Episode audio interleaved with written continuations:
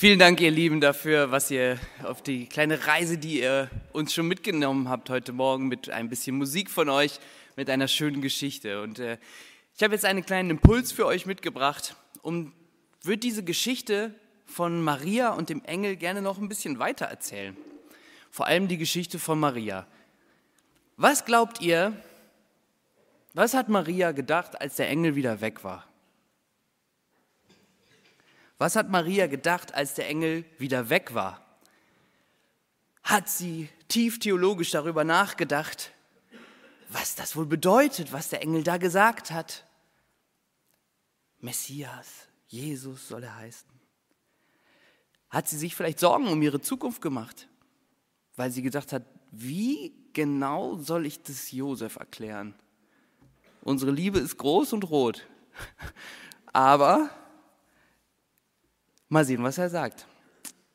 Ich ähm, stelle mir das noch anders vor. Ich stelle mir das so vor, ich hatte die Idee, dass der Engel sie verlässt und das Erste, was sie denkt, äh, also sie sagt dann vielleicht noch, ich diene dem Herrn. Es soll mir geschehen, was du gesagt hast. Und der Engel geht und dann, oh, mir ist schlecht. Mir ist schlecht. Denn für Maria begann ja das erste Trimester ihrer Schwangerschaft. Maria wurde schwanger und wir reden oft in der Adventszeit nicht so richtig darüber, was das bedeutet, dass Gott ganz handfest und lebensnah in diese Welt kommt als Baby.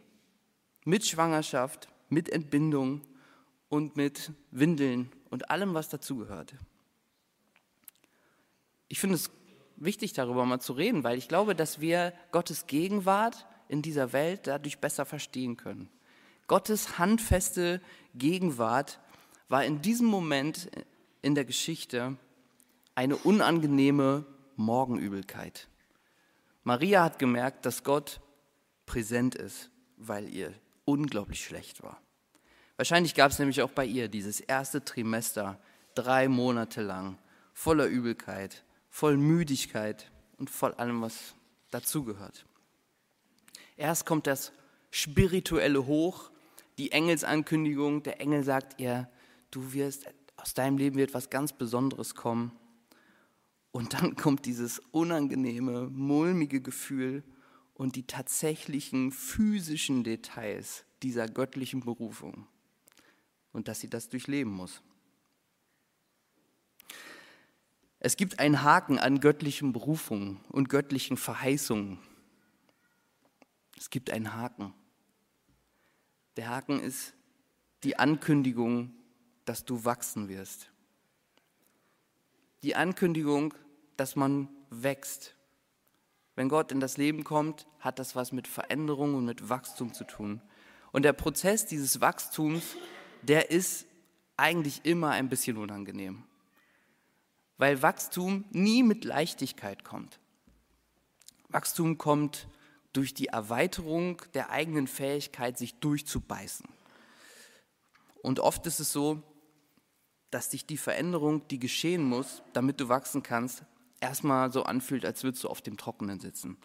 Ihr Kinder, ihr kennt das vielleicht, wenn ihr irgendwo an einen neuen Ort gehen müsst und merkt an der Tür oder auch schon zu Hause, oh, ich habe darauf eigentlich gar keine Lust. Ich hatte in der Schule manchmal früher Bauchschmerzen, ähm, wenn ich Angst hatte vor irgendwelchen Klassenarbeiten oder so. Vielleicht kennt ihr Erwachsenen das auch. Ich weiß nicht, wer von euch schon mal einen Marathon gelaufen ist oder einen Halbmarathon und man so lange trainiert oder läuft, bis man sich übergeben muss, weil man die eigenen Grenzen überschreitet. Oder die Angst und Übelkeit, wenn man sein ganzes Hab und Gut zusammenpackt und in eine neue Stadt zieht einen Umzug vor sich hat oder ein, vielleicht sogar einen, einen anderen Teil der Welt. Oder die Nervosität bei dem Versuch, sich nach einer Trennung wieder mit jemandem zu treffen. Oder das Risiko, irgendwo einen neuen Job zu beginnen. Diese Übelkeit, die kann manchmal, ich sage es jetzt einfach mal, die kann zum Kotzen sein. Veränderung und Wachstum bringen Übelkeit und Unbehagen mit sich. Unbehagen ist der Begleiter von Veränderung. Die Sache ist, das Gute ist, dieses Unbehagen und diese Übelkeit, die Maria nach dem Besuch von, ihrem, von dem Engel spürt und die auch wir manchmal spüren, ist kein Zeichen dafür, dass wir auf dem falschen Weg sind. Es ist kein Zeichen dafür, dass wir was falsch machen. Im Gegenteil. Genau wie bei der Schwangerschaft ist die Übelkeit das Zeichen dafür, dass du auf dem richtigen Weg bist. Genau wie die morgendliche Übelkeit ist das Unbehagen, was wir manchmal verspüren, eine Strategie unserer Seele, um uns zu schützen. Um uns davor zu schützen, all die Dinge zu tun, die wir sonst gewohnheitsmäßig auch tun, die aber diesem neuen Leben, was in uns heranwächst, schaden würden.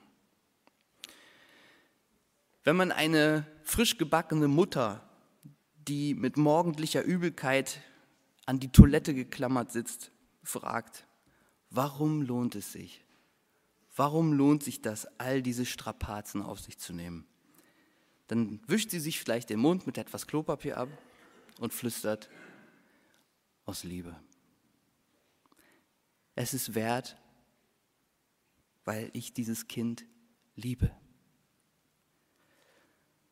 Und das Verrückte ist, die Antwort auf unsere Frage an Gott ist überraschenderweise dieselbe. Wenn wir Gott fragen, warum nimmst du das alles auf dich? Die Geburt als Baby. Ich meine, really? Gott? Gott, Gott kommt als Baby, das Leben als Mensch, der Tod und die Verachtung, die auf ihn gewartet haben und die ganzen Strapazen mit dieser Kirche in den 2000 Jahren danach bis heute. Warum lohnt sich das? Aus Liebe. Aus Liebe. Weil ich meine Kinder liebe. Es ist es wert. Die Grundkraft der Liebe lebt auch in unserem Leben und in dem Wachstum, was Gott schenkt.